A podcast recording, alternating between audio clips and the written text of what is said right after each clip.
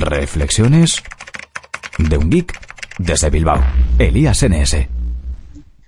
Buenas a todos y bienvenidos a Reflexiones de un geek desde Bilbao. Hoy es jueves 23 de octubre y ya ha empezado el frío. Se ha acabado sus últimos días de calorcete. Bueno, la tarde ha hecho bueno, pero nada, ya empieza en frío. Ya, ya llega el invierno, ahora sí que sí.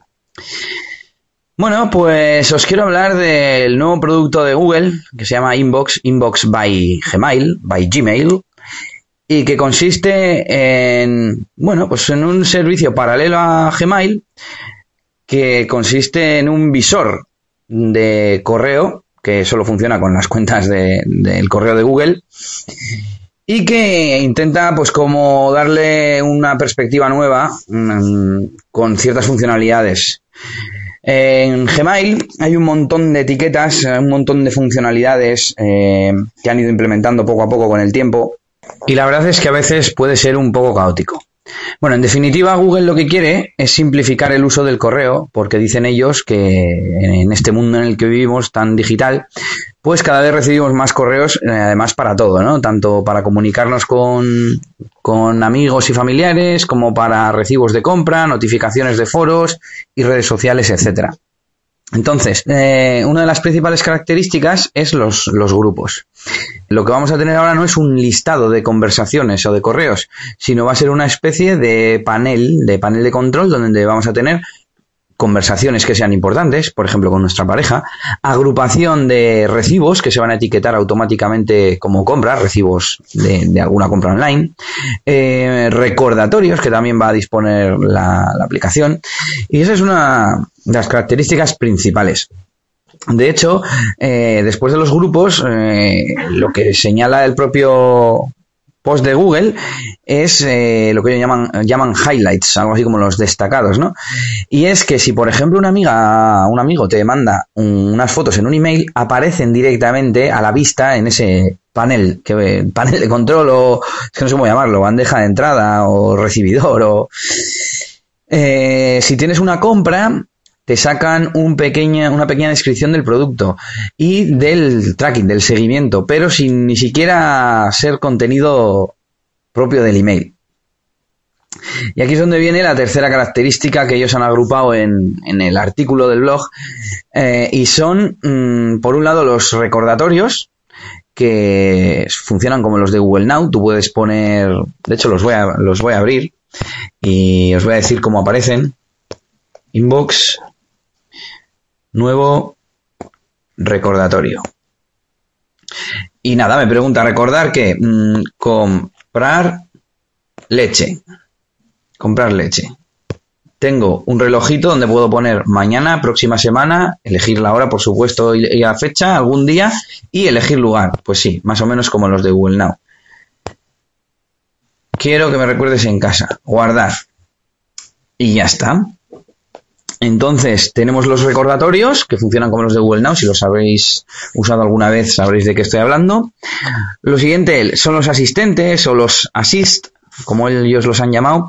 Y es que cuando haces una compra, te ponen automáticamente, cogiéndolo de internet, eh, información sobre el tracking.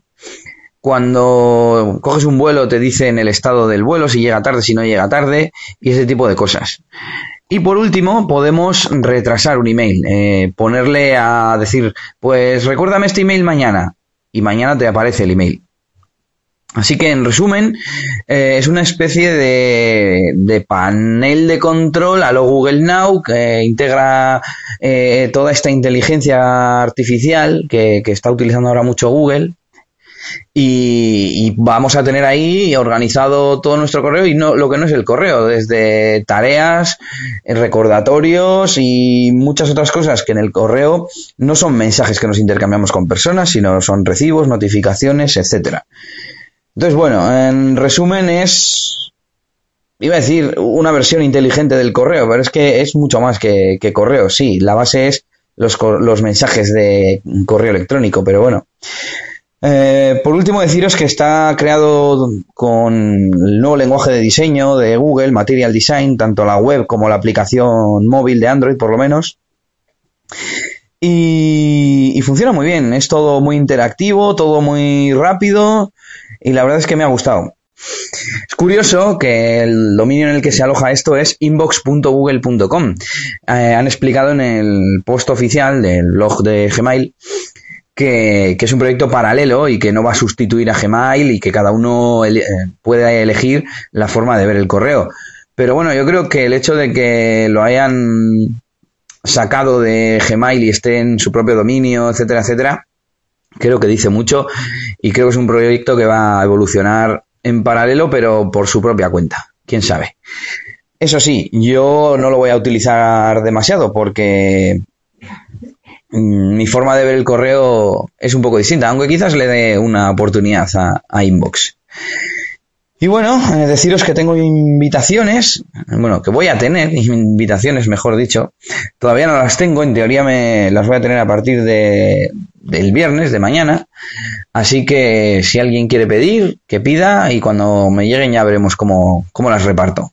Y bueno, mm, lo que sí que me ha hecho este servicio es, eh, me ha animado a buscar eh, cliente algún cliente de correo de Android que me simplifique mi gestión del correo. Porque yo, mm, digamos que aunque me gusta este producto, eh, Inbox by Gmail, pues no le voy a sacar partido, porque mi forma de leer el correo es, eh, lo tengo todo junto siempre, no recibo tanto correo y creo que nadie en el mundo recibe tanto correo como para necesitar tener eh, una pestaña de prioritarios e importantes, otra de redes sociales, otra de foros y otra de no sé qué por lo menos tal y como lo veo yo. Eh, para mí solo hay los correos que tengo que contestar ya y con los que tengo que hacer algo más tarde. El resto se archivan y, si acaso si hay algo que sea eh, inútil total pues se puede eliminar. Pero normalmente ni esos los archivo los, o sea los borro los archivo para, para futuras referencias. Por eso uso el cliente de correo Mailbox que por cierto este me ha recordado mucho. Eh, el problema que tengo con Mailbox es que yo eh, los correos con los que voy a hacer algo más tarde los quiero mandar a mi sistema de gestor de tareas, de GTD.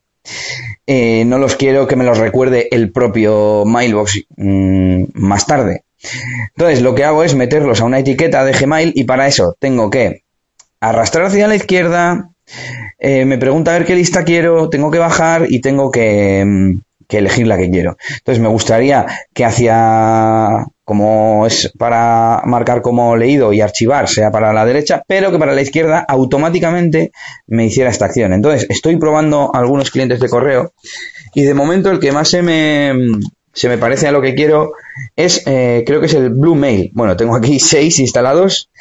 A ver si vosotros sabéis alguno que se pueda configurar. Y me ha gustado Blue Mail porque puedes eh, personalizar estos botones de acción rápida. Entonces, aunque tenga que hacer eh, dos acciones, una es sacar el menú y otra es darle al botón, pues son solo dos acciones y que además son muy rápidas. Y nada, eso es todo por hoy. Aquí termina este podcast hablando del nuevo servicio de correo, de correo, no sé cómo decir, de Google llamado Inbox. Así que yo me despido y hasta mañana. Agur, agur. Esto ha sido todo por este capítulo. Pronto, Elías tendrá más cosas de las que hablaros en Reflexiones de un Geek desde Bilbao. Hasta la próxima. Y recuerda que puedes buscar a Elías Gómez en Google Plus o en Twitter, arroba ElíasNS.